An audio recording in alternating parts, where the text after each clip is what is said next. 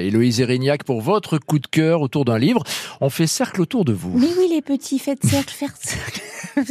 Asseyez-vous tranquillement. Maman va vous raconter l'histoire d'une putain de cavale. Voilà, c'est le titre du dernier roman noir d'André Desmarais.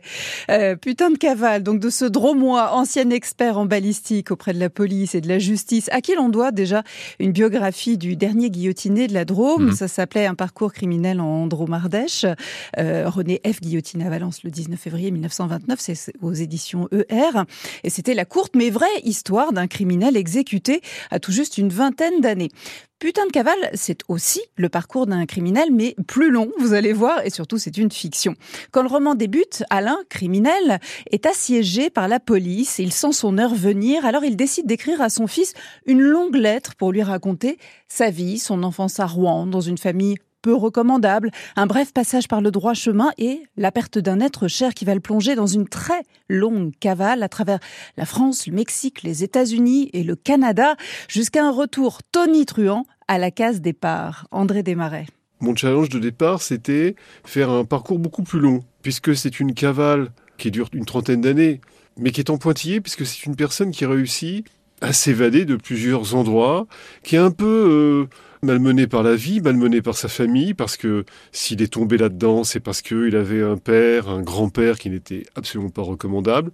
Ce sont des gens qui l'ont initié au crime, au délit, et puis finalement, euh, il n'avait pas trop de modèles, donc il a poursuivi euh, jusqu'à se retrouver pris en charge par l'armée, qui a essayé d'en faire quelqu'un de, de, bien, et effectivement, ça a été le cas.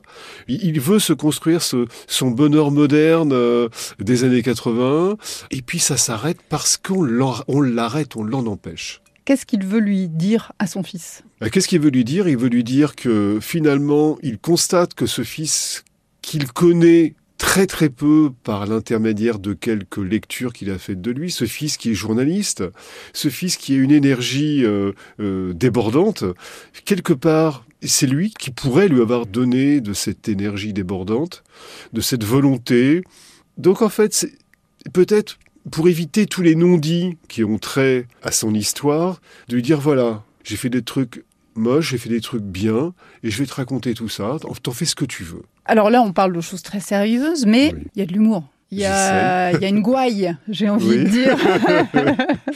Alors, j'essaye de, de, faire en sorte que des situations qui peuvent être dramatiques n'empêchent pas effectivement une forme d'humour, mais je me fais plaisir aussi dans la narration, euh, je me fais plaisir aussi euh, dans la précision, et L'un de mes challenges, c'est de me sortir de cette précision de 30 et quelques, voire plus d'années de production de rapports qui devaient être factuels, qui devaient être précis et ennuyeux pour faire quelque chose de dynamique.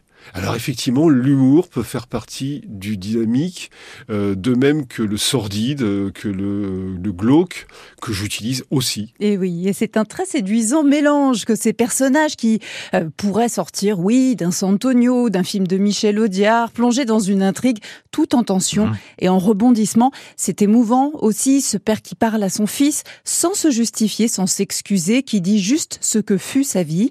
On s'attache franchement à lui et le roman se dévore d'une Putain de cavale d'André Desmarais, c'est sorti aux éditions Avalon Co. Et on vous l'offre cet excellent roman noir tout de suite 04 75 40 10 10. Vous appelez Laetitia, vous êtes sympa, vous appelez avec le sourire et vous emporterez Putain de cavale. Merci beaucoup Héloïse Erignac.